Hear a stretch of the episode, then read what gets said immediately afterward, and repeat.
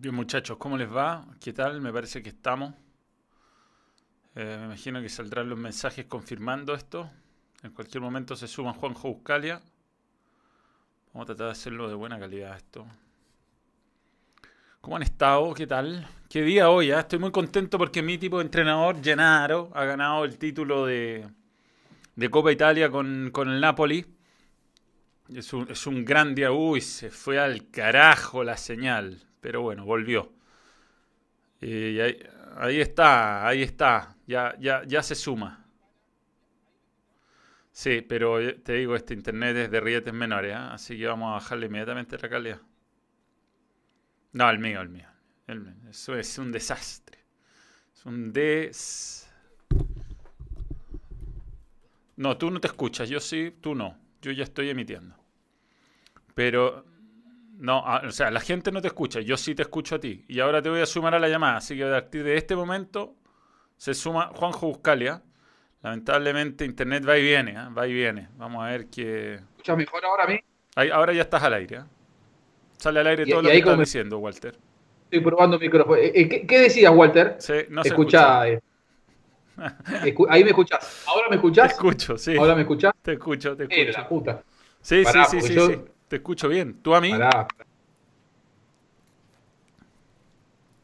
No, ahí te dejé de escuchar. Ahí te dejaste de escuchar. Algo hiciste. Algo tocaste, te escuchaba y te dejé de escuchar. Y te vemos, te vemos. Más no te escuchamos, ¿eh? Más no te escuchamos. ¿No? ¿Tú me escucháis a mí? Algo está, algo está. Él sí me escucha, más no me escucha a mí. Bien. Un saludo de Costa Rica. Philip Tumón, un saludo de Costa Rica. ¿Qué ¿Me tal? escuchás? Ahí sí, ahí te escucho. Ese te- me escuchás, sí. Eso, no, ya no. Ya no, ya no. Ahora sí. Ahora sí. Ahora sí. Ahora sí. Ahí está, listo. Estoy sabiendo por este micrófono que es lo que yo quería. Bien, eso es lo importante. Próximamente le vamos a poner acá eh, Manuel de Tesanos. Acá. Muy bien. Eh, Acá yo, ta- el- yo también el te diría tener uno ah. personalizado. ¿ah? En lugar de, de Blue Radio, mira este que tengo acá. Bien. Vamos con este. Yo tengo también ese. Yo tengo ese de Fox Sports. Lo tengo. Pero lo tengo allá inalcanzable. Lo tendría que extraer. con Mira, mira, mira este que tengo. Mira, mira este, mira este. Este es histórico. Es histórico este pedido. No, horroroso lo de internet. ¿ah? Horroroso. Te- Esto es del Mundial Muy 2006. bien. Antigüedad. ¿no? No, qué lindo. Sabes que yo perdí varios. Perdí varios cubos. Me quedó el primero, primero que me dieron de Fox. Que es ese que me mostraste al principio. Este. Sí, voy a tener que bajar esta, la calidad más. ¿ah? Bajarla más. Y bajar, bajar. Y a mí como No, si yo te veo bien. si el problema es que mi proveedor de internet es una basura. Pero bueno, Vi, vi que estabas enojado hoy. Sí, vi que sí. estabas enojado. estoy, suelo estar ya a esta altura. Pero, pero- ¿Y, y qué paquete, qué paquete no, es tenés? que no, es O sea, que, hablemos ¿sabes lo que pasa? Que estoy en un departamento y en mi edificio hay un solo proveedor, pero estoy haciendo la gestión para que venga un segundo. Ah, sí. Para que venga un, Te para que venga un segundo proveedor y bueno. Y, y- y en eso estamos. Y, y bueno, ¿qué pa- qué- ¿cuándo, ¿cuándo vendrá el nuevo proveedor? ¿Quién no? O sea, ¿quién no? ¿Qui- O sea, ¿qui- ¿Quién ¿quién no? Ba- ¿Bajarle la No, calidad? sí le sí, no? bajé, le bajé. Ahí por lo menos que no se corte, si eso es lo importante. Es más importante lo que estamos conversando que, el, que, que lo otro. ¿No? Nos- eh, ¿Qué gestión te hice hoy, no? Sí, sí, sí, Ah. sí, bien. ¿No se puede decir? ¿Es sorpresa para la gente rústica o no? Yo creo que podemos empezar a adelantar algo. Uno de los cinco crack rústicos, top 5, está ya en, avanzado. Sabes que se lo pasé, ¿no? ¿Hablaste con él? Eh, no, no, no, hoy día no, de que no, no he parado. He tenido, tenía una, una, una, una- videoconferencia. No, no he podido, pero mañana lo voy a escribir con calma. Pero me imagino que me dirá que sí. Se, se lo pasé y me, man- y me mandó carcajadas y me puso, lo estoy viendo y me mandó carcajadas. Yo, tú, sabes que yo juego, aprendí el gesto de él. Yo cuando jugaba y hacía foul, de hecho, el, único registro futbolístico que hay de mío pegando una patada, yo hago el... mm, mm, pon el- Y vos tenés cierta cara Sí. angelical igual que, Ah, sí, que el personaje. Sí, sí, sí. Sí, pero Said, mira, Said que se corta internet, vuelve, va, viene y me da, me da como que me da demasiado ya pudor a esta altura con personas que no tengo confianza eh, gastar un- una buena entrevista por culpa de mi proveedor de internet. Entonces estoy aguantándome, porque se supone que de aquí a una o dos semanas me van, a, me van a venir a instalar la fibra. Y cuando eso ocurra, aparte de hacer una fiesta y hacer publicidad gratis por un mes a mi nuevo proveedor, voy a voy a voy a cómo se llama a, entrevistar a algunos jugadores y algunos nombres importantes fíjate con el Beto Acosta estuvo anduvo muy bien muy bien anduvo muy bien el Beto es un genio. otro aporte mío para, el, el canal. me hizo la gestión y no sabéis cómo me han hueveado por el teléfono. Pero yo tengo mis códigos. Tengo mis códigos y. y, el Beto es un genio. Un grande, un grande. Espérame, ¿eh? voy a, voy a hacer una Vamos a conectarnos al teléfono, hablando del teléfono para que esto funcione. Pero la verdad se ve como lo. Dale. Espérame. ¿eh? Dale.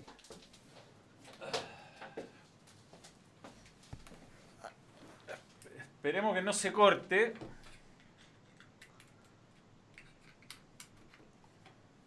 Y saco el wifi. Y esto va a ser. Eh, esto, esto puede significar que empecemos de nuevo, pero la verdad no hemos hecho nada hasta ahora, así que. Vamos tranquilo, no hay problema. Y ahí estamos de vuelta. And we're back. Sí, señor. Bueno, estoy con mi teléfono. Mm. Mi teléfono es confiar, confiar en esta computadora. ¿Cómo no voy a confiar en mi propia computadora? Ya.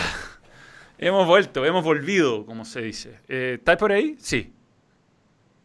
Listo. sí, sí, sí, sí, sí. Sí, sí, Bien.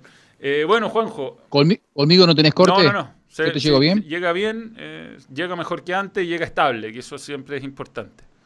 Eh, Juanjo, bueno, eh, hoy día nos juntamos en esta edición especial de Balón Extra para eh, hablar de la serie El Presidente. Y, bueno, yo pensaba, tu, tu, visión es muy valiosa porque tú, bueno, has hecho los sorteos con Meol mucho tiempo. Yo también hice un evento con Meol, fue el único que hice en mi vida, que fue el lanzamiento de la imagen de la Copa América en Chile.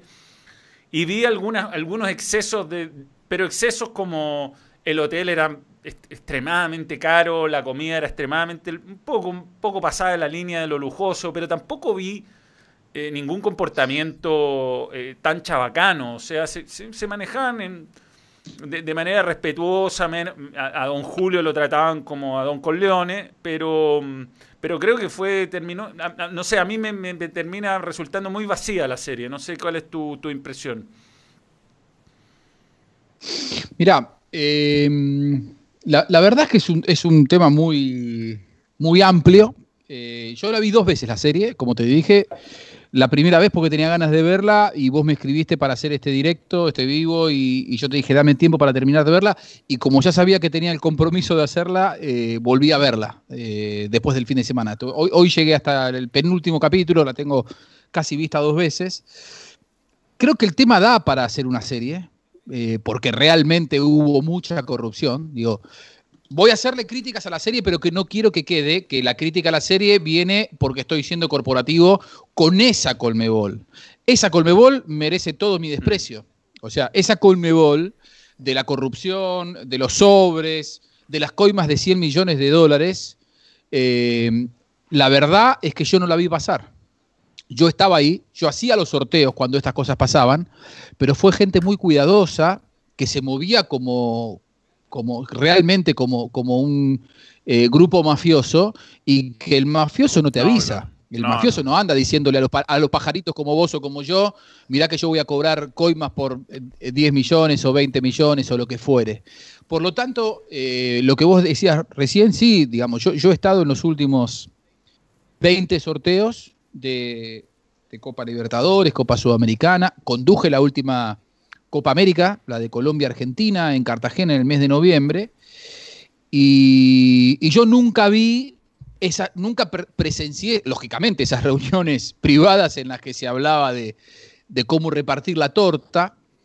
Eh, ahora viene mi crítica a la serie. Me parece que la serie a mí no me gustó, desaprovechó un tema muy fuerte y un tema sobre el que hay mucho para mm. hablar, y para denunciar y para sacar a la luz, para mí de una manera muy berreta. Eh, sinceramente, me parece que es irresponsable en algunos casos la serie. Eh, cuando en el tercer capítulo hablan del sorteo de Copa América de Chile, la del 2015, eh, y dicen, que, viste que Grondona le dice a, a, a Jadwe, el- el- en realidad el verdadero partido está en el sorteo. Eh, y después eh, eh, llegan al sorteo y, y- y hacen como que le acomodaron el grupo a Chile y dice, hay, una, hay un viejo principio en los sorteos de los torneitos latinoamericanos, la bola fría, la bola caliente. La verdad me parece insultante. Sí, a mí también. Eh, me parece insultante. ¿Sabes por qué? No solamente para mí que he estado en esos sorteos, yo no agarro las bolas, pero ¿sabes quién agarra las bolas presuntamente frías y calientes? Grandes glorias del fútbol sudamericano. Y eso, en todo caso, es un preconcepto de Doña Rosa. Mm. ¿Entendés? O sea, Doña Rosa es la almacenera de la esquina, la que me vende la verdura en la esquina, decir, che, ¿viste que dicen que hay bola fría y bola caliente? Si me lo dice alguien que no tiene mucho acceso, ok, ahora, le podrás decir, la verdad no es así, es una, es, es, es un, un viejo, eh, una vieja teoría eh, y, que, y que es infundada. Ahora, que me vengan con eso en una serie en la que se gastó un presupuesto, en la que se están denunciando supuestamente cosas importantes, a mí me parece que es desaprovechar la oportunidad. Sinceramente. Sí, mira, yo a mí no me. A mí no me. Ese sorteo, ese sorteo, ah, ese sorteo Copa América en Chile. ah, En ese sorteo Sí. yo no estuve. Lo condujo íntegramente Hadwe. Yo estaba en Madrid. Esto fue en agosto del 2014. ¿Sabes por qué me acuerdo bien?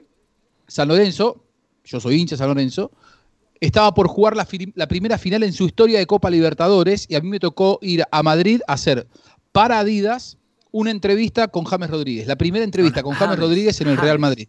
James. James. Y, y yo, y yo vi, estando en el hotel en la madrugada, en la madrugada española, me quedé mirando el sorteo y de, de hecho me llamó la atención el protagonismo que tenía Jado en ese, en ese Mira, yo cono- sorteo. con- conocí a varios asesores de Jadwe, conversaba bastante con algunos y a mí me pareció muy sospechoso que sorteara justo lo que habíamos conversado, que no sería malo, que no sería malo mandar a Colombia y Brasil al sur y que se caguen de frío, que no sería malo mandar a Argentina. Bueno, Argentina tenía asegurado Viña por, por una cuestión de...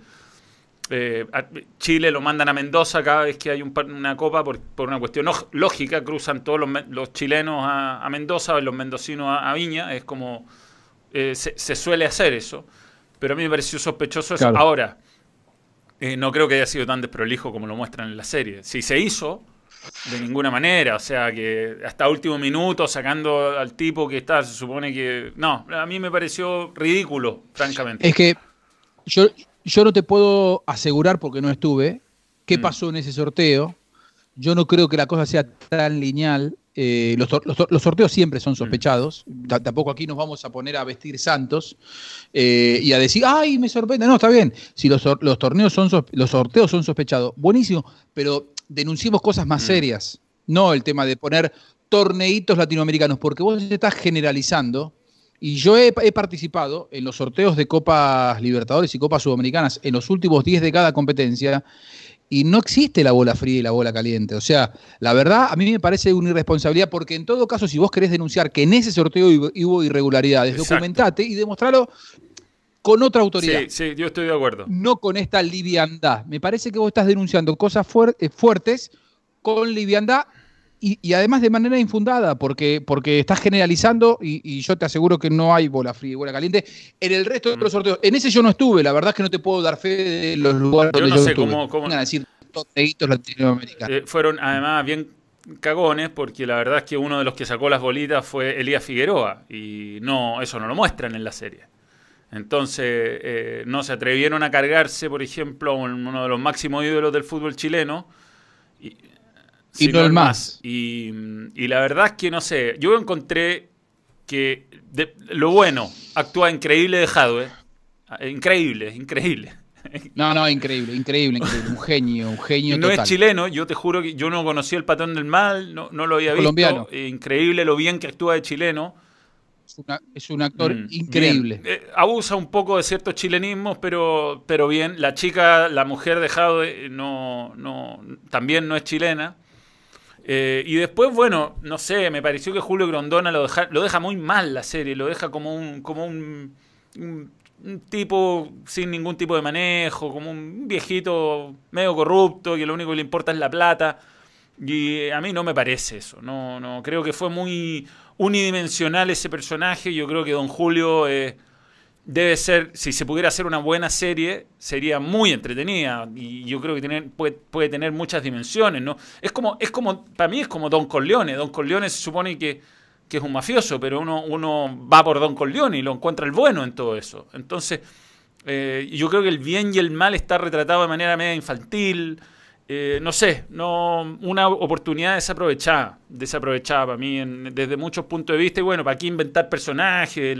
El, mafioso es mentira, el, el, el, matón dejado es mentira, la que era colaborador del FBI también es mentira. Entonces, yo no sé, no entiendo muy bien. Yo siento que a veces un buen guion te puede hacer, yo creo que el guion falla, falla. No los actores, tampoco tanto la representación, creo que en general está bien pero, pero falla el guion, falla seriamente y podría haber sido más seria, ¿no?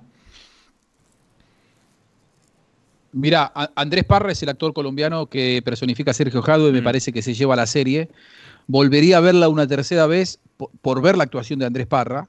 Eh, el que no vio El Patrón del Mal se la recomiendo. Es una serie mucho más larga, tiene como 70 capítulos, pero realmente la actuación de, Andrés Parra es extraordinaria. Sabes que yo Andrés Parra lo conocí precisamente en la Copa América de Chile, eh, en los estudios de, Televisión Nacional, de TVN. Eh, nosotros teníamos los, estudios de la radio colombiana para la cual trabajo, y apareció Andrés Parra, vino a saludarnos, y estaba, eh, nada, andaba por ahí, todavía no, no se hablaba de esta serie, lógicamente, él estaba ahí como un aficionado y por algunos compromisos laborales que tenía.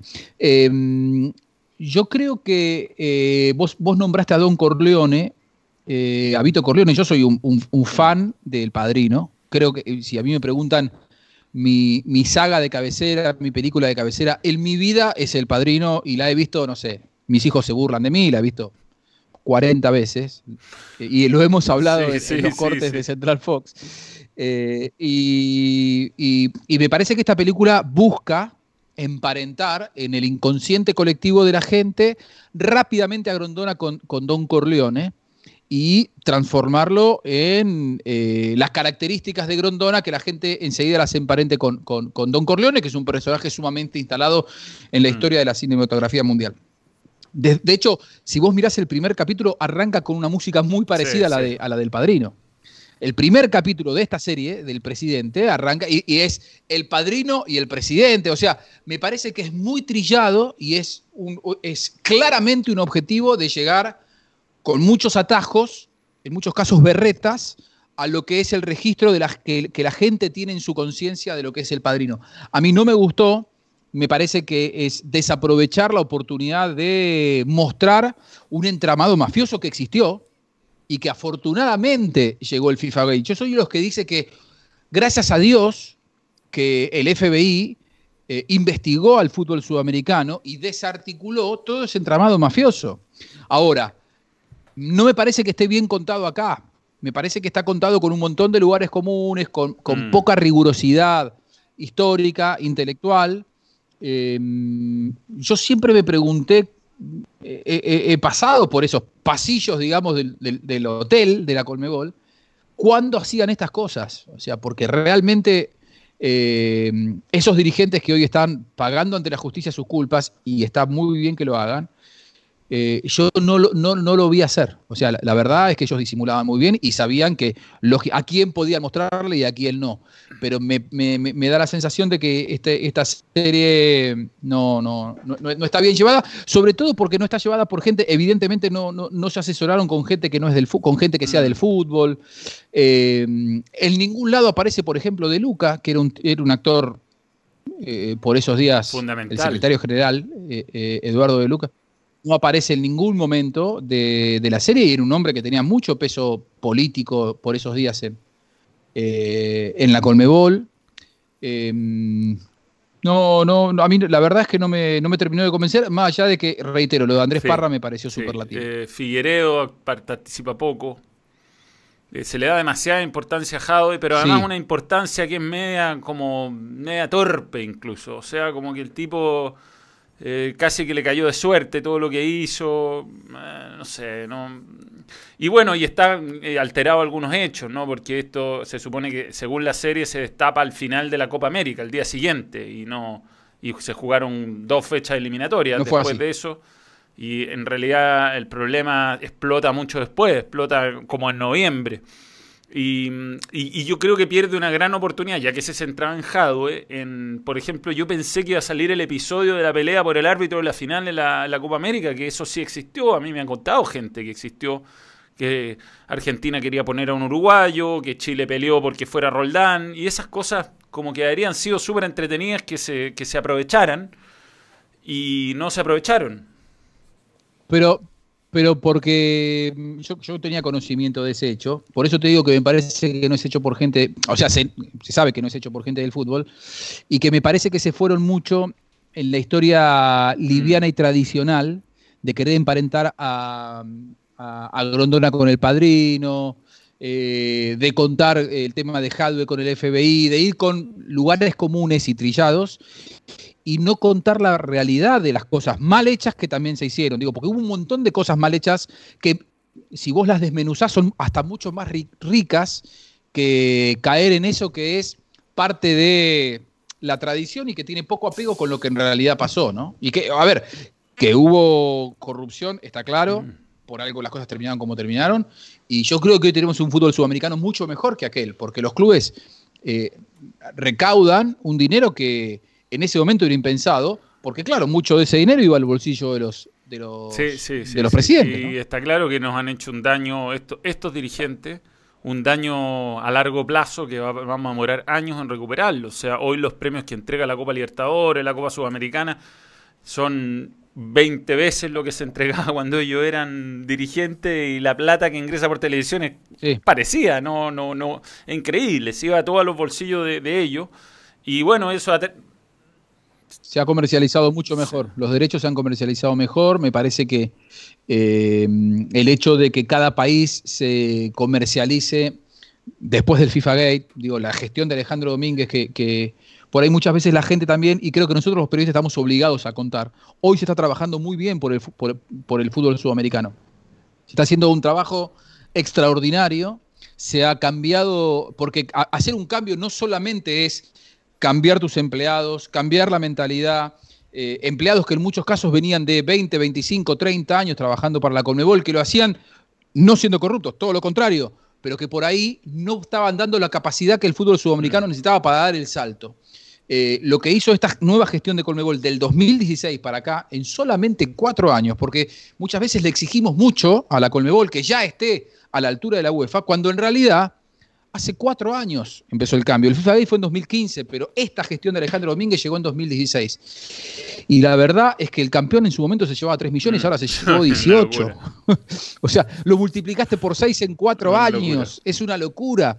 Eh, eh, el problema que tuvo Santiago a nivel social y que 11 días se tuvo que mudar la final de, de la Libertadores de Santiago a Lima y la, y la organización de la final en Lima, te puedo asegurar que fue extraordinaria. Y yo conozco muchos empleados de Conmebol que yo los veía el día de la final y que no podían abrir los ojos porque hacía tres noches que no dormían. O sea, hay un laburo, hay eh, un, trabajo, hay un compromiso, hay un- un- una identificación de los que hoy están trabajando para el fútbol sudamericano, que en su momento, eh, la verdad, aquellos que le hicieron tanto daño, lo que hicieron fue poner un manto de sospecha por estos años y por los que vienen. Mucha gente dice, sin saber, y nosotros ahí estamos los periodistas, tenemos que hacerle saber a la gente la realidad, eh, de que las cosas han cambiado y que hoy se está trabajando bien. Mucha gente sin saber dice, eh, no, porque la Conmebol son corruptos. Fueron corruptos los que Mm. cayeron por el FBI, afortunadamente, gracias a Dios. Y, ahora, y de ahora en más hay que tratar de recuperar terreno, que no es ¿Qué te fácil, sobre todo en este Chilaver contexto esté mundial? demandando a Domínguez con la virulencia? Ayer lo tuvimos en el programa, de hecho, y bueno, lo trata de corrupto, que es lo mismo. Yo, por otro lado, tengo que decir que entrevisté a Clarence Acuña, que está trabajando en la Conmebol, y es increíble las cosas que me contó, el nivel de transparencia con que se está trabajando. Yo estuve hace poco con, con Clarence Acuña en la presentación de un libro que se hizo para trabajo de, lo tengo por acá, de selecciones juveniles y, y la verdad es que se lo ve muy bien a él. Yo tengo entendido que en realidad la demanda es de Alejandro Domínguez hacia Chilaver Sí, sí, sí, sí, claro. por calumnias. eh, sí. y que, claro, lógicamente Chilaver públicamente ha dicho cosas muy fuertes sobre, sobre Alejandro Domínguez que tendrá que demostrar, demostrar en la justicia, digamos. No es mi rol decir quién es culpable. No, a mí no me parece un corrupto Alejandro Domínguez, pero si eh, Chilaver tiene pruebas de ello, tendrá que demostrarlo, demostrarlo y presentar pruebas ante la justicia. A mí no, no sinceramente no me parece que sea Sí, corrupto no, bueno, Alejandro uno, Domínguez. uno también no. eh, Estas cosas es mejor que se aclaren, creo yo. Yo también siento que, que, ah, o sea, Sin eh, dudas. hay demasiada diferencia entre lo que era antes y lo que es hoy. Pero sí, el manto de dudas va a quedar. Esta serie no ayuda en nada. A, a mí lo que me. Eh, yo, yo entiendo, es ficción, eh, pueden inventar las cosas que quieran, pero lo que me va a quedar dando vueltas pero mucha gente lo toma como que es una verdad revelada, ¿sabes? Es, eso es lo que a mí me, no- me molesta, que eh, me parece que irresponsablemente se tratan algunos temas y mucha gente no tiene la, la- la oportunidad que tenés vos o yo mm, de acercarse a la realidad y poder contar cosas de, de- de- de- de- de saber, de documentarte. Hay gente que vive de otra cosa y que su único contacto con esta realidad es a través de la serie y creen que lo que dice la serie es una verdad revelada. Entonces ahí es donde me parece que una serie de esta naturaleza tendría que haber aprovechado mejor Sí, la oportunidad sí. de contar bien me- las cosas. A mí me, me parece que, mm, por ejemplo, ahí comenta Rodrigo Enrique que había una fiesta que acusó a la ministra Pérez, que estaba verdaderamente agendada, una fiesta por un montón de plata. Pero hay que entender, eh, Rodrigo, que lo- lo- los eventos FIFA, los eventos Comeol, yo fui a la final de la Champions, son de un nivel de lujo para los invitados VIP gigantesco. Entonces, yo creo que la ministra en ese momento anduvo denunciando algo que por el, en cuestión del estallido en Chile lo, lo hizo como denuncia. No, se querían gastar 40 millones en una fiesta que, claro, en ese momento cualquier cosa hacía explotar. Pero la verdad es que es normal en, esto, en estos protocolos y estas finales se están convirtiendo en un negocio tremendo para todos los equipos. Pero, ¿Mm? pero ¿sabes lo que pasa además, Manuel? Eh, no, no, no, no conozco el hecho de, de lo que denunció la, la ministra, eh, pero esas cenas de gala se dan en la previa de la final de la Champions, previa de la final del Mundial, previa de la final de la Libertadores, y por otra parte salen de presupuestos eh, cuyos eventos lo justifican. ¿Entendés? O sea, una copa bien organizada, eh, una final bien organizada de Copa Libertadores, genera en ingresos, en hospedaje, en gente que llega a Santiago, en este caso no fue Santiago y terminó siendo eh, Lima, eh, dinero y, y- y parte de ese presupuesto, diga, nadie lo hace para perder dinero, al contrario, o sea, eh, parte de las ganancias que genera la, la maquinaria bien, ad- bien administrada del fútbol se destina a agasajar a... eh, yo estuve, por ejemplo, en esa, en esa cena que no se hizo en Santiago, estuve en la de Lima, porque yo estuve, estuve trabajando y la transmití esa cena de gala. Y había, estaba el presidente de la UEFA, eh, había personalidades del fútbol europeo. ¿Qué los vas a llevar a comer a, a- a un puestito en, en- en la estación? No, lo tenés que llevar a comer. eh, eh, em, alquilás un buen predio, se les paga, se les- se los invita a una noche de agasajos, de cenas y después cada uno a su casa. Eso es algo que, que forma parte del protocolo. Digo. Por eso digo que es importante que también las historias las cuente gente del fútbol y que sepa que eso no obedece a corrupción, sino que obede- obedece a lo que Sí, habitualmente Otra cosa se que dice la serie que se compraron periodistas, y eso lo pregunta Nicolás Reyes, eh, se venden... Eso te quería preguntar, porque inclusive aparece un nombre, ¿ese nombre es real? No, no, el- aparecen colegas el- el- reales. el- ¿Cómo se llama? El justiciero es, es real, actúa de himself. El único himself de toda la serie, con una autoestima altísima. Pero el otro no, el otro no. Bueno, el periodista que sale relatando la final es relator, pero no, no sale ni bien ni mal. El que sale parado al lado de Jado es un grande, un amigo, eh, Ernesto Díaz Correa.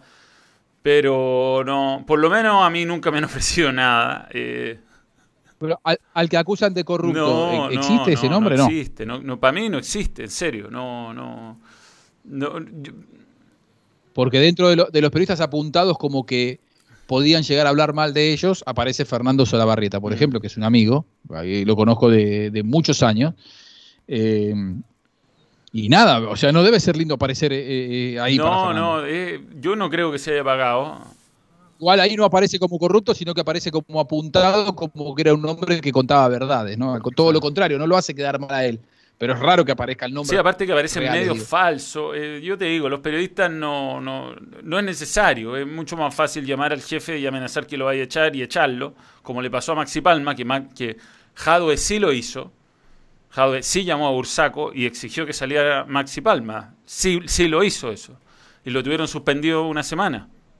Sí, sí, lo denunció con Sí, vos, lo además, contó. lo contó, lo Entonces, contó con vos. eh, ese tipo de, pero, pero pagarle a los periodistas. Nosotros, yo por lo menos cuando hice el sorteo, que fue un sorteo que se gastaba no sé cuánto en el Hotel Hyatt, que fue un muy, perdón, el, el lanzamiento de la imagen oficial, que fue muy bonito, ah, fue un trabajo excelente de la gráfica de la Copa América de Chile es muy bonita, tiene un, un- un origen dentro de las culturas eh, originarias de Chile, está inspirado no solamente en los mapuches, bueno, ahí tengo, me, me- acuerdo, yo tuve que hacer la presentación y, y- y fue una gráfica que hasta el día de hoy se ve muy, muy, muy linda, muy moderna, y esa, es, me tocó presentar básicamente eso, pero eh, yo, a mí me llegó torneos como, como, como yo era parte del servicio, no me pagaron un peso por hacer eso.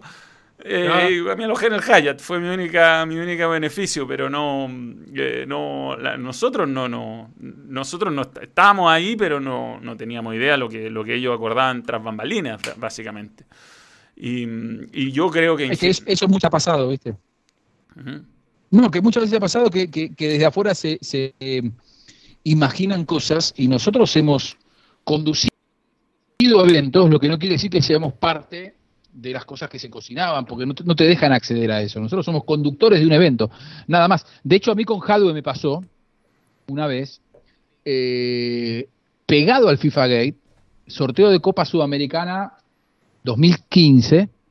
Claro, eh, los sorteos previos se, se mataban a codazos entre los dirigentes para ver quién subía al escenario a, a- a Claro. mostrar los cartelitos, ¿viste? Sí, no era con exjugadores Eh, al principio. Y. No, lo- los exjugadores siempre sacaron las bolillas.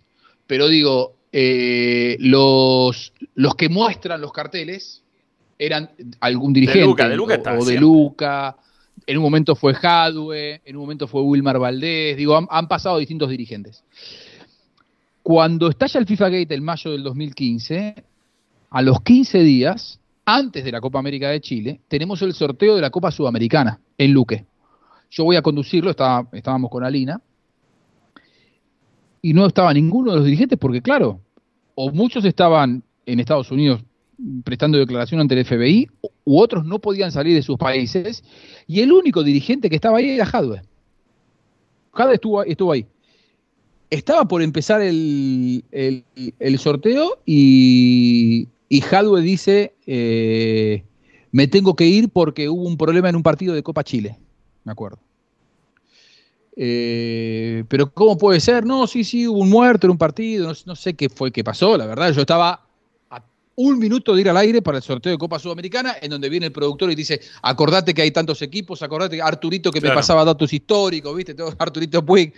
Digo, o sea, vos estás recibiendo 500 señales y mensajes simultáneos, te están poniendo el micrófono, y en, una, en uno de esos mensajes Jadu dice, no, me tengo que ir, no puedo estar en el sorteo. ¿Cómo no puedo estar en el sorteo, digo yo? Eh, sí, sí, sí, no, porque hubo un muerto y me tengo que ir. Y yo siempre les pedía, es, yo soy conductor del evento, de la televisión. Ahora, los que, los que tienen que legitimar este acto son ustedes, Claro. los dirigentes, no yo. No me pongan a mí a dar fe de esto, porque ustedes son los que tienen que darle la veracidad a este acto. Entonces, cuando Jadwe, pero de- no te jodo, ¿eh? faltaban 45 segundos, se iba, yo eh, agarro y digo, bueno, ¿quién va, a con- ¿quién va a estar de ustedes? No había. Y ahí es donde aparece Wilmar Valdés, que había asumido hacía dos días en Uruguay y lo traen a Wilmar Valdés, que mucho no entendía, y entonces yo le digo, Participe, Wilmar, participe. bueno, venga conmigo, que ese tranquilo, igual mucho no tiene que decir. Claro, y yo me la pasé diciendo en el sorteo Wilmar, pues claro, porque él estaba ahí que mucho no decía, y yo le decía, Wilmar, participe. que es un viejo no, no, si para la que la contó, sepa, contó, participe Wilmar, la contó, así que la gente ya la sabe. Bueno, entonces Wilmar estaba en silencio y, claro, Jadwe agarró y desapareció, se sacó el micrófono y yo dije, si no está uno de ustedes, yo no hago el sorteo. Faltaban 30 segundos y no había dirigente ni tampoco conductor. Faltando 15 segundos, lo trajeron a Wilmar y dijeron, parate acá. Y Wilmar estuvo así en el sorteo, pero no decía una palabra. Y yo, viste, decía, bueno, no sé, salió un equipo. Eh, San Lorenzo, Wilmar, participe. Hay un chiste que entendía en ese momento tú y, y algunos productores, pero él no tenía idea. Ali- Alina, estaba, por el sorteo ella no participaba, estaba a un costado y Alina se descostillaba a un costado de la risa y yo tirando a Wilmar participe. Si buscas el sorteo Copa Sudamericana 2015 vas a encontrar que yo tiro Wilmar participe cuatro o cinco veces. Claro, es que así era, así uno va y hace, hace la pega de uno nomás y los otros están en, lo que estaban. Pero bueno, eh, yo creo que el fútbol ha- se ha transparentado, por supuesto que siguen habiendo cosas medio raras, eh, la participación del VAR, eh, han, han ocurrido algunas cuestiones que... Bueno, ¿viste, viste lo que pasó hoy en el fútbol chileno? eh, inglés, Qué raro. El Raro, fútbol ¿ah? eh, inglés, perdón. Increíble. no, increíble. Increíble. Pidió disculpas la, la empresa proveedora del software, del gol no gol del reloj, porque no, no fue del VAR el problema. El problema es de, es de la tecnología del relojito, que a los árbitros les dicen, muchachos, ustedes juzguen si les, si les vibra es porque fue gol. Si no, no les vibra, Claro. siga, siga. Eh, eh, Play on, play Es- es infalible. Y eso es infalible. Y no le, no le vibró y, y no, se increíble. revisa.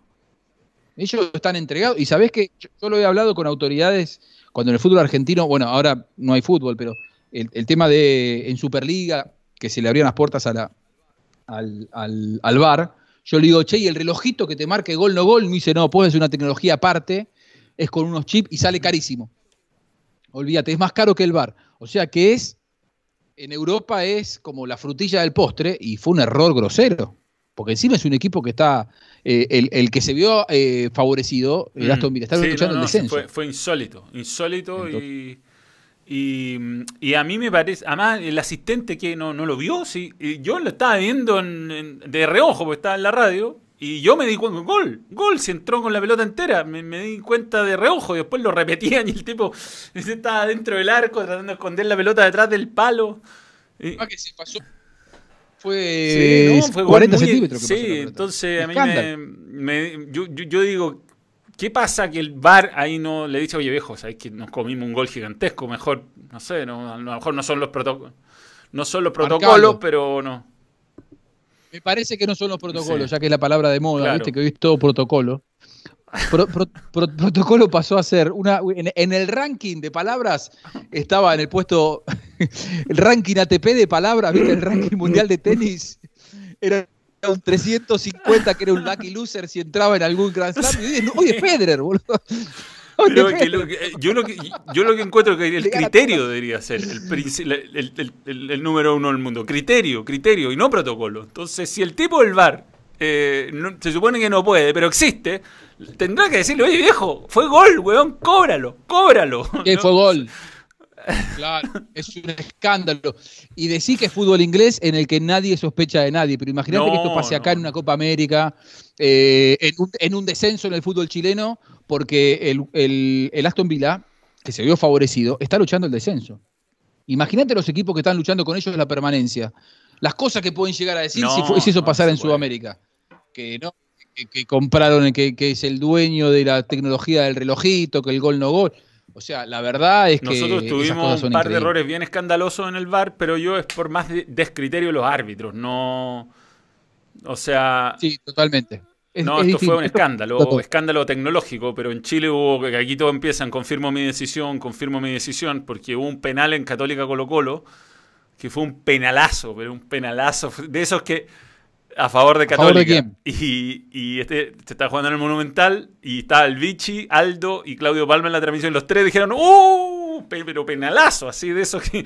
Y, y lo va a revisar el árbitro y como roza la pelota antes y él estaba con la idea que había rozado la que efectivamente eh, Leo Valencia que le pega a Puch eh, roza la pelota antes, él estaba preconcebido en su idea que era pelota primero, pero en realidad la había rozado de cueva, de suerte, y le pega un viaje penalazo y le dice, y, y- y- no, muéstrame la que, muéstrame la que toca la pelota, muéstramela, ok, ok, se la mostraba, la, la rozaba mínimamente, igual, aunque hubiera tocado la pelota claramente, era foul, porque le fue con todo y, y dice, confirmo mi decisión, voy con tiro de esquina y eso es meme. Hoy día es meme, se convirtió en un meme. El- No, no, claro. es muy bueno, es muy bueno buscar, el audio, sobre todo, porque tú estás viendo y está como lo levanta, porque lo levanta, es un foul escandaloso, y bueno, pero esas cosas quedan un poco olvidadas porque después ganó Católica el partido, entonces, eh, pero cuando tiene un- algo que ver con el resultado, ahí ya deja de ser tan gracioso. Claro, habrán Sí, festejado los hinchas de la. Católica ese día. Pero fue un partido medio ingrato porque terminaron. eh, mm, eh, terminó agredido Blandi, le tiraron fuego artificial. Y bueno, entre to- todas las cosas que han pasado acá, mezclado el fútbol. ¿Cómo está Blandi en, Alcanzó a jugar muy En Colo Colo. poco, Colo Colo jugó muy mal, lo, lo que entró, se, se desgarró llegando, entonces jugó poco los primeros partidos, cuando entró en un par de partidos lo hizo bien, hizo un mu- muy buen partido con Audax, me acuerdo que hizo un gol y casi lo empatan, iban perdiendo 2 a 0, pero no lo alcanzamos a ver, si aquí no alcanzamos a jugar nada, Chile no juega desde octubre básicamente. Claro. Eh, ¿Y Mush? Bien anda Mush. Mush, pero se llevaba muy mal con Mario Sala y se notaba. Se notaba que se llevaba pésimo, pésimo. Le hacía gestos, puteaba a los compañeros. Complicado. Sí. Ah, sí. Sí, pero Es mi tipo de jugador, o sea, dámelo, siempre.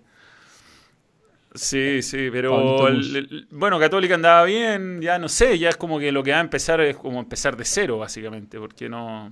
no un- yo lo que he visto mucho que me ha llamado la atención es que los jugadores se ven más lentos, con mucha, po- con mucha menos precisión.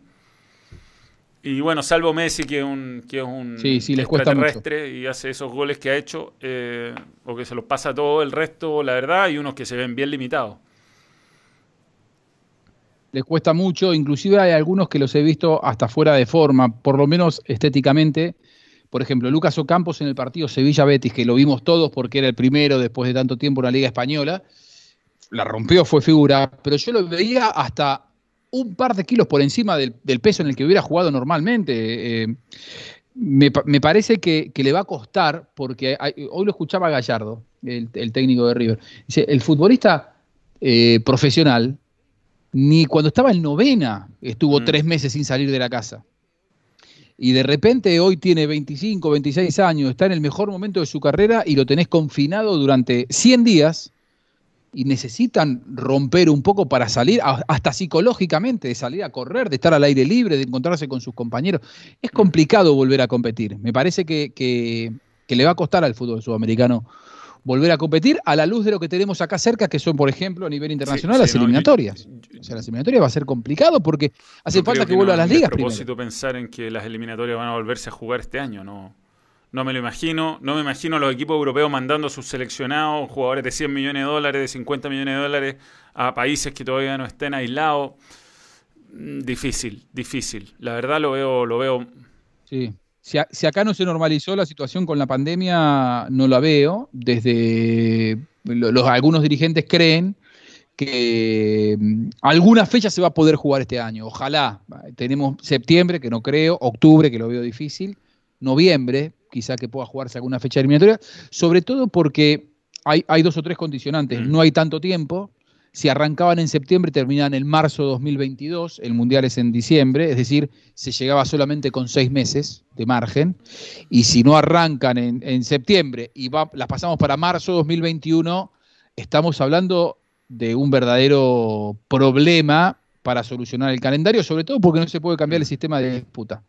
O sea, los, de- los derechos televisivos ya están vendidos, cada federación tiene vendidos sus derechos televisivos con competencia larga de 18 fechas, por lo tanto, pensar en una competencia con dos grupos de cinco como era altura. antes, por ahora está totalmente Sí, imposible y desestimado. Qué, qué cosa loca. A mí, me- a mí lo que me preocupa, es, como- yo como trabajador del fútbol, eh, me imagino que en Argentina estará pasando un poco lo mismo.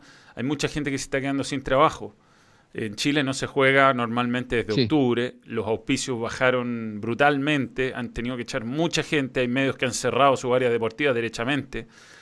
Y, mm, y yo siento, y yo sé, porque he hablado con, con los clubes, que están los protocolos listos para volver. O sea, si mañana autorizan la U, Católica, Palestino, los equipos de, de Santiago, bueno, Colo Colo no, porque está, tienen la cagada adentro, pero, pero me imagino que independientemente de que lo que, no hayan logrado acordar dirigentes con jugadores estarán preparados, hay médicos involucrados y hay gente que puede volver a entrenar mañana. Eh, pero como el costo político de autorizar al fútbol que vuelva es tan alto, uff, yo lo veo muy complicado, muy complicado. Todo se mezcla, hoy día es tan difícil y, lo, yo lo encuentro gravísimo. Los jugadores de segunda división profesional, que es la tercera categoría en Chile, en, las condiciones que están hoy, no, no, no me puedo llegar a imaginar. Mm, está muy, muy complicado y me da pena porque al final vamos a encontrarnos con un fútbol peor, menos competitivo, con mucha gente sin trabajo y eso es algo que no, no sé si, si se está tomando muy seriamente. Bueno, acá, acá lo mismo. Eh, yo digo que varios clubes van a tener que cerrar sus puertas los jugadores van a tener que adaptarse a esta nueva realidad, ese es otra, o es otro tema también, ¿no?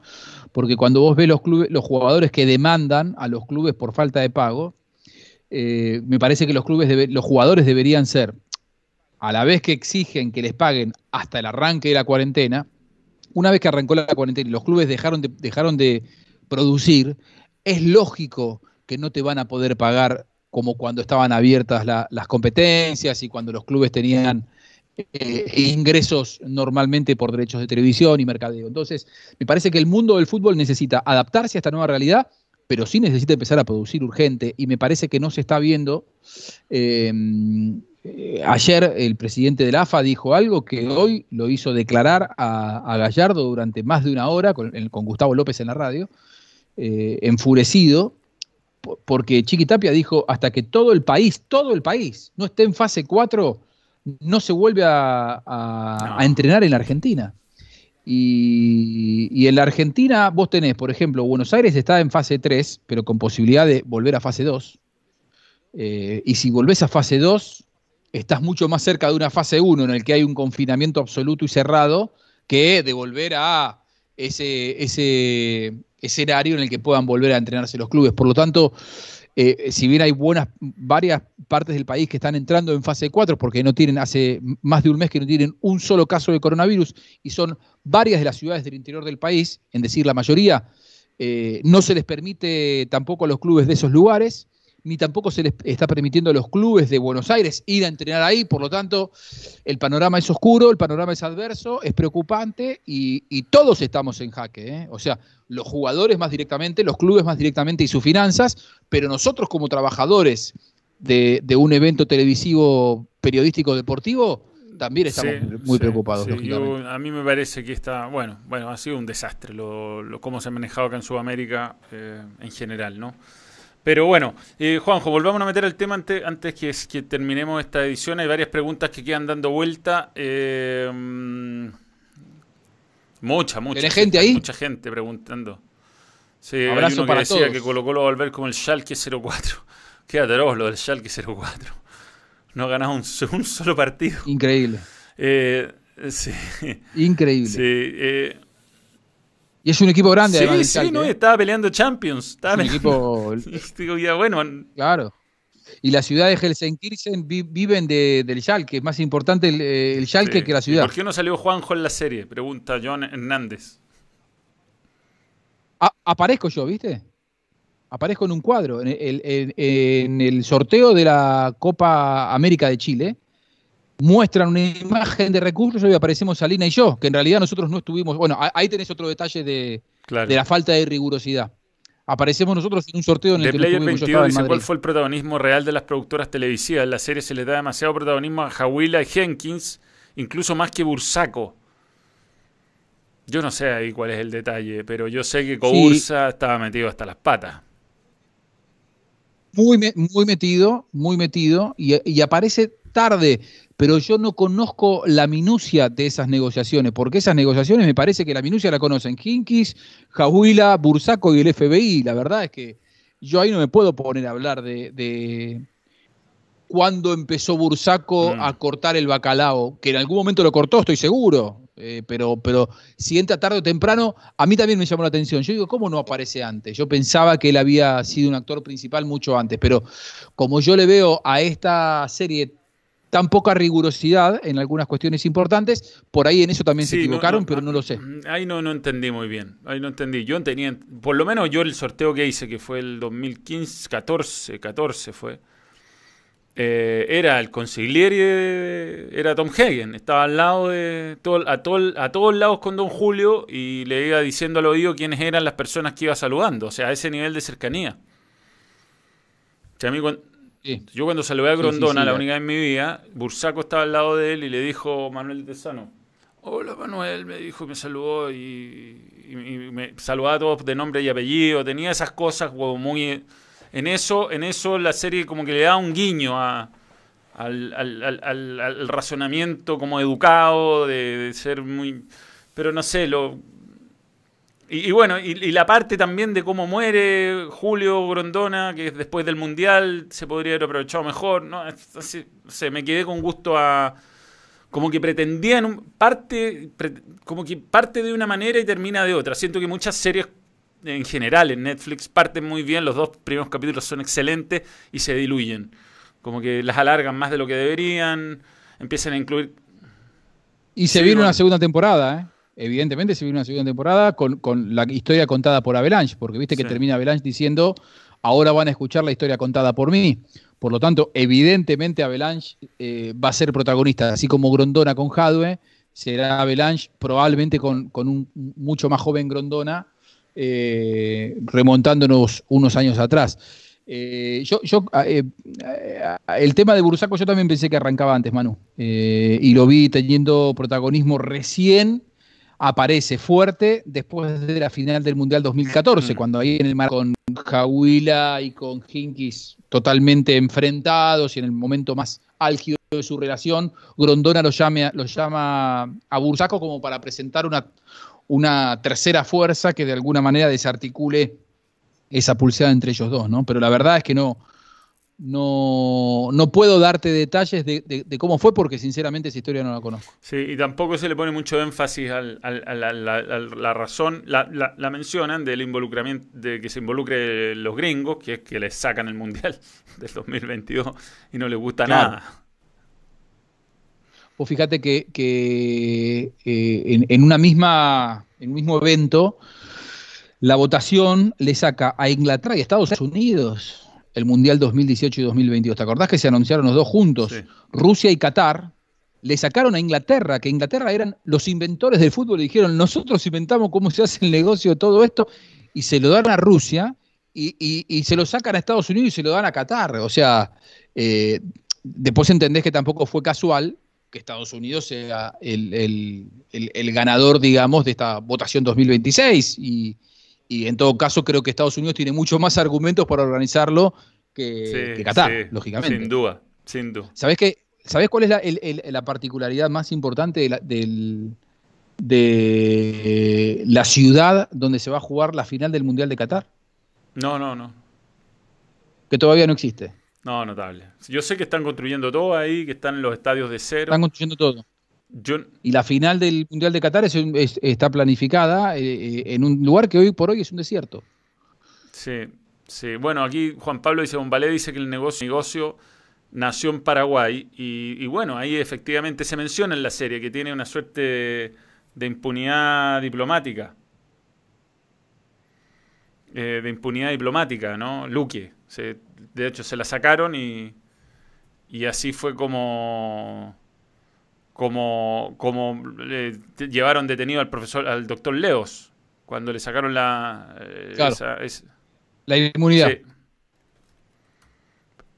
Sí, bueno, de- de- después uno escucha un montón de historias que, que uno puede, se- a- a- en algún momento se sabrá si son reales o no, acerca de, de eso de la inmunidad, de dirigentes que iban ahí a, a- a buscar justamente esa inmunidad diplomática, porque en otros lugares del mundo los hubieran llevado detenidos mucho antes. Afortunadamente hoy ya no es un lugar, un terreno con inmunidad diplomática y, y, y ahí te pueden llevar detenido como podrían llevar a cualquiera en cualquier lugar del mundo, que, que es como corresponde, ¿no? Sí, sí, bueno, de- en, en resumen, yo creo que es una serie liviana. Pochoclera. Se puede ir haciendo otra cosa.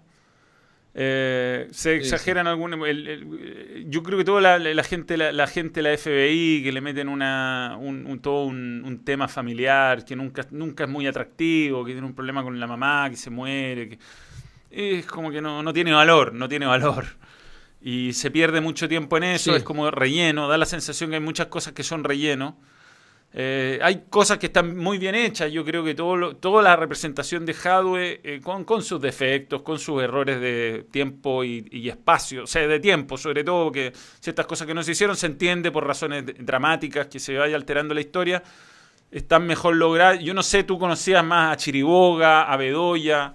Está, ahí, bueno, el, de Perú no aparece nadie. ¿Dónde está el profesor Burga, el, el doctor Burga? No está, no aparece.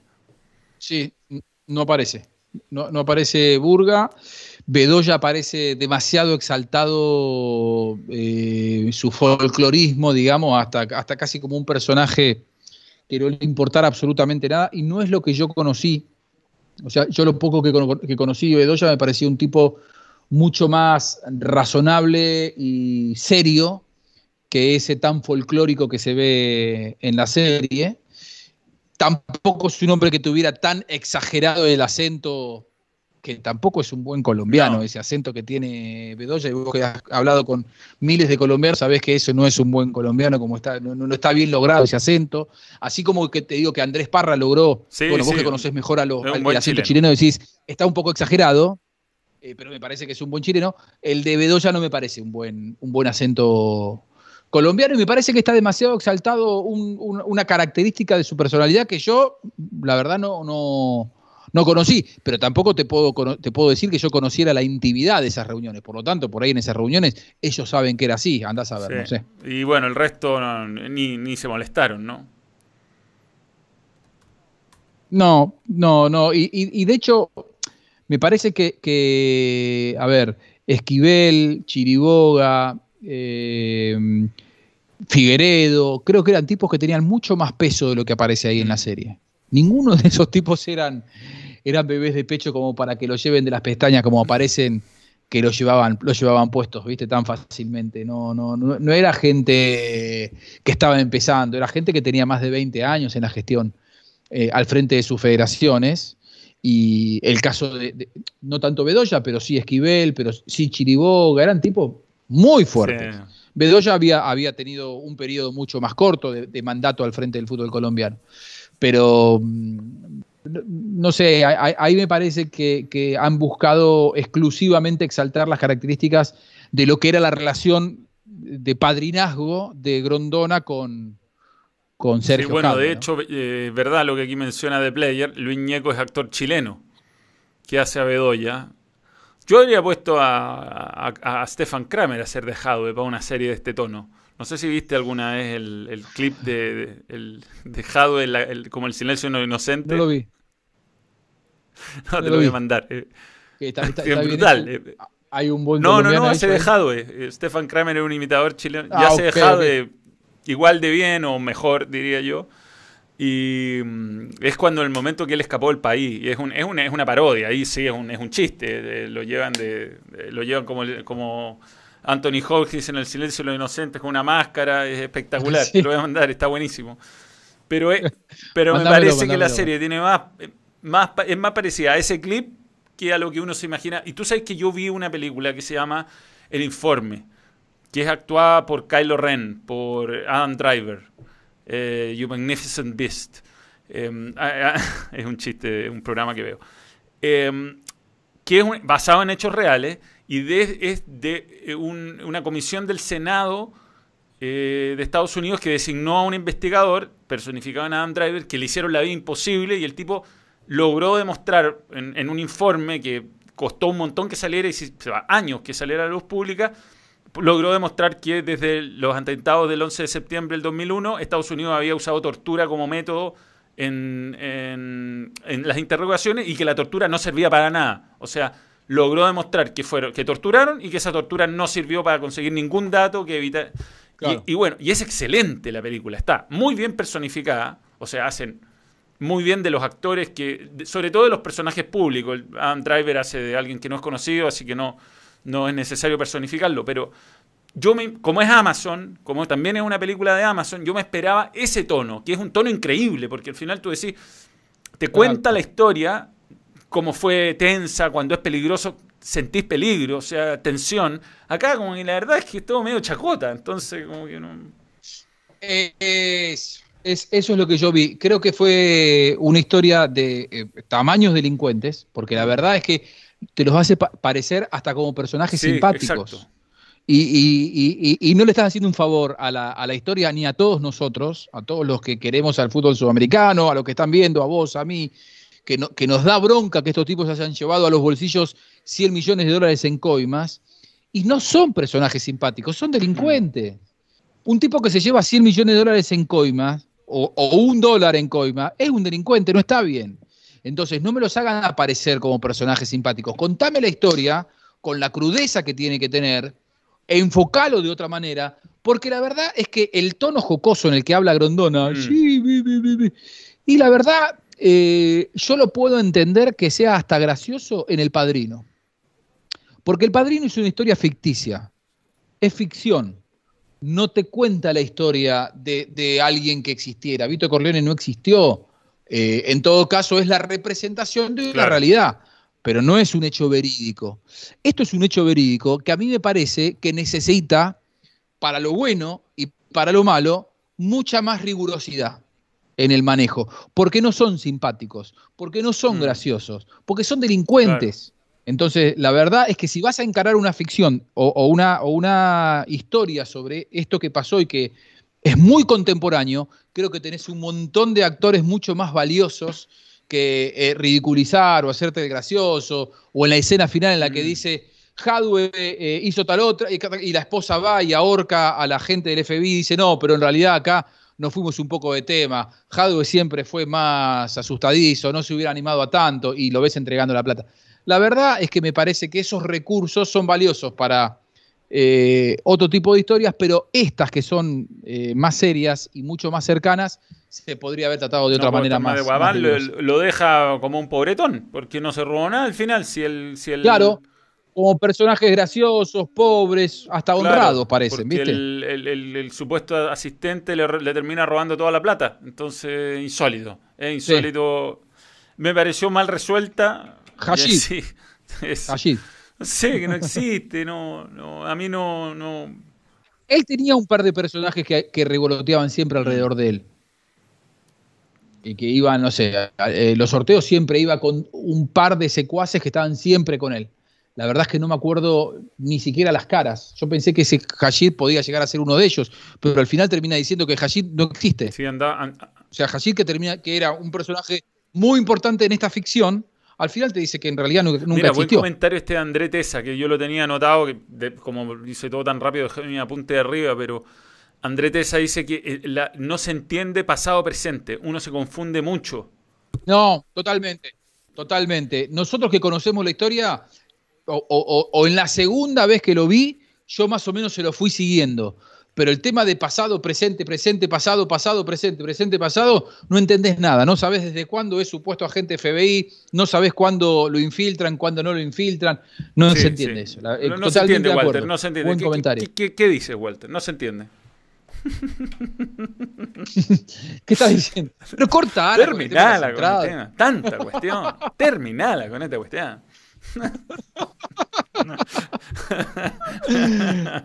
Pero bueno, Pero nada, yo, yo el, la Copa América de Chile fue uno de los eh, mejores recuerdos que yo tuve en todas las coberturas que tuve como periodista.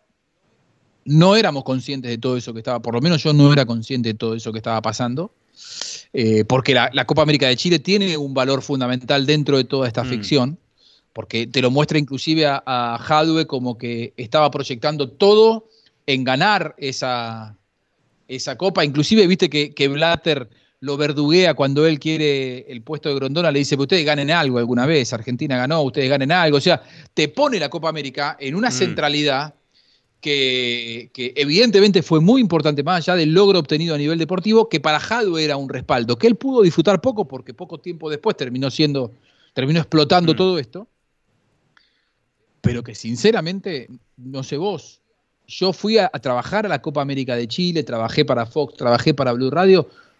No se olfateaba todo esto, más allá de que se veía que Jaldo era un tipo que tenía un poder creciente dentro del fútbol sudamericano y Sí, chileno. sí. Pero No, no, eh, se, no se veía toda esta mafia. Yo digamos. creo que como siempre ha ocurrido, deben haber habido presiones contra árbitros, muchas negociaciones en designaciones, eh, cosas así, pero yo lo que vi en la cancha fue una copa eh, bien jugada, bien ganada además. Yo creo que además no le hacen ningún favor a Alexis Sánchez poniéndose gordo, que se saca la camiseta, que tiene unos rollos con... No, no, no, una cosa. un gordo. ¿Qué le costaba conseguirse uno que tuviera abdominal? los jugadores muy poco, muy poco Sí, colorados. Arturo, Arturo Vidal, porque años es el actor que hace de Arturo Vidal. Sí, no, aparte no, no tiene, no tiene ni pinta de jugador y sale comiéndose a la, a la mujer de Jadwe. Son como ningún respeto por lo que por, por- por el fútbol, la secuencia futbolística en general en todas las películas son malas, acá son Es raro, es raro. Sí, sí. Pésimas. Las actuaciones son pésimas. No, y a, y a. San Paoli lo matan, lo matan, le ponen a un gordo. ¿Viste lo que es San Paoli? Son tres San Paoli viejos. Sí. con lo, prete- con lo prete- entrenador del ascenso en la Argentina. Con lo, con lo pretencioso que es San Paoli, yo creo que la- el peor favor que le hicieron fue ponerle, yo creo que fue con mala leche, ponerle, al- pongamos el pelado más feo que encontremos y la tal, le tiraron a ese. No, hay jugadores que no se parecen en nada. Pero yo. eh, eh, En ese tipo de cosas es donde yo veo tan poca rigurosidad que me hace desconfiar de todo. ¿Entendés? Porque digo, el fútbol que no conoce, que fuente que no es del fútbol que no conoce el más mínimo Claro. detalle de- del submundo futbolístico. ¿no? En ese tipo de cosas que son superficiales, además. Sí, sí, sí. Sí, no, bueno, un, yo creo que me entretenía. Yo no diría que es para verla, pero no tiene, no tiene mucho, mucho, mucho parecido a la realidad, ni se puede tomar como un lamentable, ¿ah? porque yo creo que era una buena oportunidad para además de, de esto que hay recursos, hay caracterización, haber podido hacer una historia. No, y para investigar Sí. de verdad. Para investigar de verdad, ¿entendés? Contar una historia con más rigurosidad e investigando y denunciando cosas. Eh, se quedaron en, en la, en la ficción entretenida, pochoclera, como decía. No sé cómo se dice pochoclo en, en Chile, O cabrita, cabrita. para que la gente entienda. Bueno, cabritera. Una historia pochoclera en Argentina y decir, bueno, es para pasar el tiempo, un rato, verla y ya está, y te olvidaste. Y creo que era una buena oportunidad para denunciar cosas interesantes, digamos, porque además eh, eh, eh, tiene mucho, mucho sustento, Claro. ¿entendés? Tiene para, para, tiene para investigar, tiene para contar seriamente, para analizar, para tener actores de verdad. No que estos sean malos, pero digo, poder poner en primera persona a, a futbolistas contando la historia, hablando sobre el mal que le hicieron al fútbol. Digo, tenés tantos recursos que no se utilizaron, la verdad, no me, Sí, no me gustó, a pesar de que el tema es muy fuerte y, por ejemplo, logró el tema que yo me asocie a, Prime, que yo no estaba asociado. De hecho, te pregunté a vos, Sí, ¿te acordás? sí, Hace igual está bueno. Prime. Tiene, te recomiendo de, de de tiene Está muy buenos buenísimo. documentales de fútbol, muy buenos. Y tiene una serie que te ve ahí, vela, vela ahí en con, tu, con tu mujer, no es para niños, pero que se llama Fleabag, como eh, Fleabag como eh, bolsa de, eh, de eh, pulgas, que es una de, de la historia de una chica británica que buena comedia, buena comedia, muy buena comedia. Tiene algunos especiales de comida bien buenos, a mí que me gustan. Y están todas las películas además de Disney, de los, creo que están todas las de los Avengers, están todas las de Star Wars. Así que estamos haciendo publicidad gratis. a- Sí, mi- mis hijos, mi- mis hijos cuando vieron que yo me asociaba a Mason, a, Prime para verlo, eh, dijeron, uy, está buenísimo. Y yo la verdad es que no me hubiera asociado, eh, no porque tuviera algo contra ellos, sino porque no sabía bien qué era, y lo identifiqué por, por esta serie. Digo, tiene magnetismo, tiene, te llama la atención esta serie, me parece que está desaprovechada. Sí, yo, yo estoy de acuerdo con Andrés Moyano que la serie no es una gran serie, pero tampoco un bodrio. No, he visto peores. Sí, No, no, no, pero creo que se desaprovechó la oportunidad. Es, es- Sí. es- es- es pasatista, o sea, pasás el rato entretenido, eh, ya está, pero me parece que se podría haber hecho algo más sí, serio. sí, sin duda. Juanjo, voy a tener que dejarlo hasta acá. Tengo que preparar mi programa de CDF que viene a continuación, que espero tenerte luego en dosis de fútbol.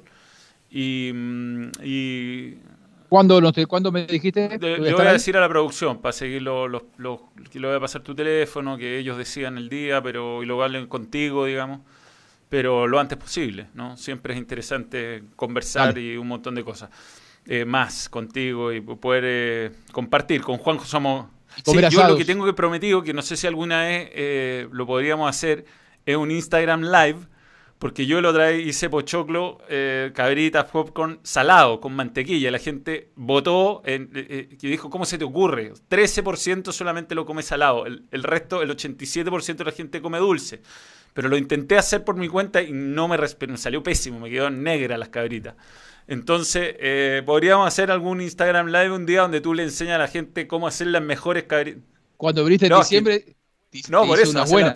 Este tipo es el mejor asador y el mejor, eh, eh, no sé, pochoclero de- del mundo. ¿ah? Del mundo. Yo creo que soy mejor pochoclero que asador. No, pero- no. Muy bien tu asado. Muy bien. No, no, ando bien como asador, pero como pochoclero yo realmente eh, tengo, mi moral indica que no tengo, no tengo nadie que lo haga como yo, de verdad. Yo no probé otros mejores que los No, míos. es que es verdad, serio. es una, es, una, es- es una cosa de loco. Es, Es no una sé. cosa de loco. Sí, Es muy difícil. Es muy bueno. Es, es imposible. Es imposible. Es imposible, es imposible. Somos grandes fans de, de Capuzoto. ¿Cuál fue el último que Me vimos? mandaste uno bueno? hace poco que me lloraba yo de la risa, weón. Puta, la- lo voy a ver en el chat entre nosotros. ¿Cuál Si me lo mandaste hace poco. Eh, mm, estoy revisando. Para atrás, para atrás, para atrás. Me mandaste eh, a la parroquia del padre. la parroquia del padre Piolini. que van a confesarse una no, che, no importa, eh, no me acuerdo que fumate un porro, da lo mismo, ¿qué importa? El tipo le decía, tranquilo, no pasa. ¿Qué, pasa? ¿Qué hiciste? ¿Robaste? No, no, dale, Todos tranquilo. roban. ¿qué- ¿Cuánto Cualquiera robaste? pudo haber robado. Es muy bueno. Lo vamos a postear, lo vamos a postear al padre Piolini. Y yo te tengo que mandar algo más. Ah, para que veáis lo de Kramer. Tenéis que ver el, el- el- lo, lo- del la Howe, que está muy está excelente, la verdad, es una muy buena. Eh, hacemos un Instagram live con los pochoclos cuando vos me digas. ¿Cu- No, ¿Cuándo lo hacemos? Mañana. Cuando quiera. Mañana. Es que lo que pasa es que estoy terminando tarde, pero. Ahí va. Ahí está el padre Piolini. Lo acabo de tirar en el chat para que lo vean. Y, y nada, sí, cualquier día lo, lo hablamos. Vos me avisás y lo hacemos, yo estoy siempre Sí. dispuesto, además. Además que igual te digo, los hago y mis hijos ya no los comen, mis hijos no le dan bola ya a los pochoclos que hago yo. Al principio estaba feliz, ahora ya tiene tan grande, papá, ya está, viste, quieren otra cosa. Pero para mí son Ya, los mejores. dale. Son buenos, son buenos. Eh, ya, me, me están presionando. Estamos a 7 minutos conectarnos. Juanjo, gracias. Estuvo excelente. Capítulo 63 de Balón Extra. Se terminó. Terminamos bien con el teléfono. Estoy conectado al teléfono. PTR, te odio. Ya. Increíble. Eh, grande Juanjo. Nos vemos. Señores, mañana hay Balón Fútbol Club. Chao. Saludos a todos, ¿eh? Chao. Vamos a estar hablando de esto y más Chao, mañana. Abrazo. Chao, Juanjo.